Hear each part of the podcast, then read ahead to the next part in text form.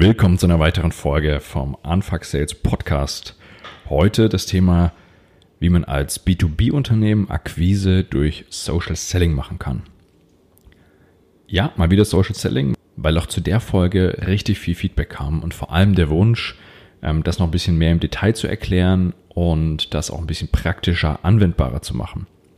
Einige B2B-Unternehmen haben jetzt nicht nur durch den Wegfall von Messen oder Offline-Events ein Thema mit ihrer Lead-Generierung, weil auch vorher gab es schon einige Zielgruppen, die sehr viel stärker digital angesprochen werden wollten. Und da gibt es natürlich viele verschiedene Möglichkeiten, das zu machen. Also entweder über Content Marketing für Google-Suche, ähm, Facebook-Werbung, Display-Werbung, ja, und jetzt auch noch dieses Thema Social Selling. Und in der ersten Episode hatte ich das ja schon ein bisschen eingeordnet, ähm, gerade im Verhältnis zu Hard Selling, Soft Selling, Social Selling. Heute vertiefen wir das Thema und zwar würde ich euch gerne eine kleine Struktur mitgeben, wie ihr für euch prüfen könnt, ob ihr das bei euch vielleicht auch anwenden wollt. Und wie immer starten wir das Ganze mit den Basics. Und die Basics sind einmal Zielgruppe und euer Angebot. Und bei der Zielgruppe ist es einfach wichtig, dass ihr sie sehr, sehr spezifisch definiert. Und nicht nur schaut, haben die einen Bedarf, sondern haben die auch das Bedürfnis für meine Produkte.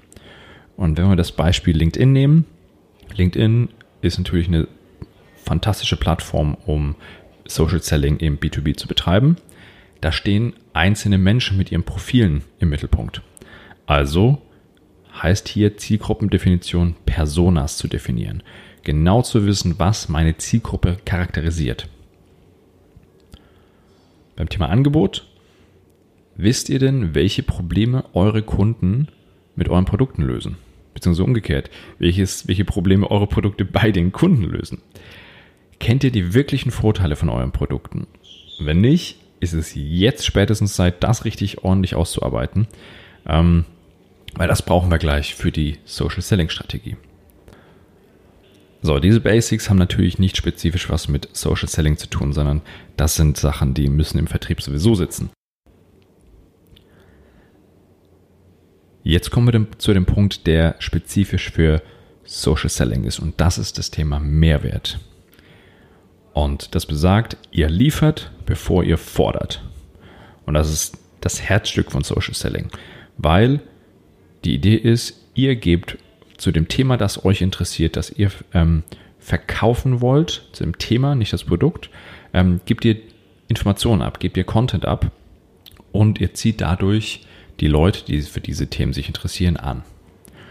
Und es funktioniert folgendermaßen, ihr sucht euch eure Themen raus, ihr kreiert Postings, ihr macht Videos, ähm, ihr kreiert einfach Inhalte zu diesem Thema und postet die erstmal. Dann fangt ihr an, euch mit Menschen zu vernetzen, die zu euch passen, beziehungsweise die zu dem Thema passen können. Ihr fangt an, auf deren Kommentare zu kommentieren, auf deren Postings zu kommentieren. Ihr interagiert mit den Leuten. Ihr fangt an, eins zu eins Konversationen zu führen. Und wichtig ist, ihr sprecht die Sprache eurer Zielgruppe. Rein verkaufspsychologisch gibt es da ein paar sehr, sehr spannende Techniken, wie das auch sehr strukturiert gemacht werden kann. Wenn euch das interessiert, meldet euch einfach bei mir.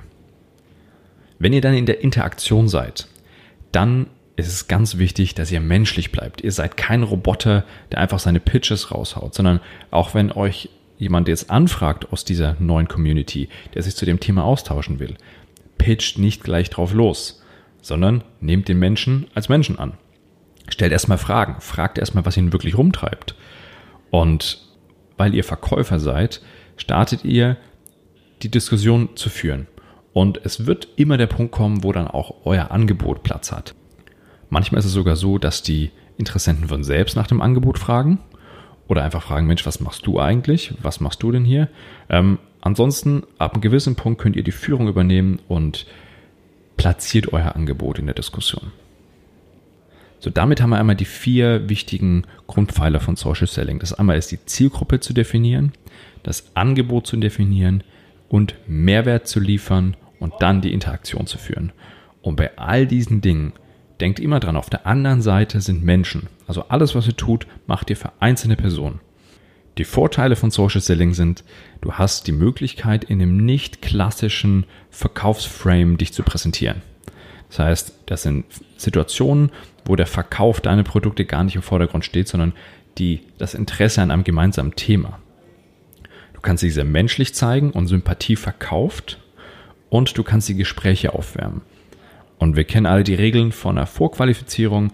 Wir pitchen niemals kalt, nicht blind und nicht passiv. Und all diese drei Dinge sind da gegeben. Kalt ist es nicht, weil ihr schon länger im Kontakt seid. Blind ist es nicht, weil ihr in den Gesprächen vorher die Vorqualifizierung durchführen könnt. Und passiv ist es schon per Definition nicht, ähm, weil ihr es selber führt. Nachteile kann man daran sehen, dass es eher ein Marathon ist und kein Sprint. Ähm, das muss nicht immer so sein. Es gibt auch Social Selling Strategien ähm, mit gewissen Zielgruppen, die sehr, sehr schnell funktionieren können, aber grundsätzlich ist es nichts, was man heute startet und morgen dann 100 Anfragen für hat. Und man muss sich schon Mühe geben. Also einfach nur wild auf Inhalte loszugehen und wild zu kommentieren, ohne roten Faden, ohne nichts, bringt nichts. Man muss sich da Mühe geben und man muss eine Strategie aufsetzen. Ist Social Selling damit jetzt eine Lösung für jede Firma, für jedes Problem, für jede Nachfrageproblematik? Garantiert nicht. Aber es gibt Unternehmen, wo das sehr, sehr gut hinpasst und es gibt Unternehmen, ähm, die da sehr davon profitieren können. Deswegen all diese Akquise-Methoden, die müssen als, eigentlich als Palette gesehen werden. Und es sollte natürlich auch sich nie nur auf eine Akquise-Methode fokussiert werden. Es, ihr müsst zumindest mittelfristig immer verschiedene Kanäle haben. Allein schon aus Sicherheit, dass wenn eine, ein Kanal mal nicht funktioniert, müsst ihr ausweichen können.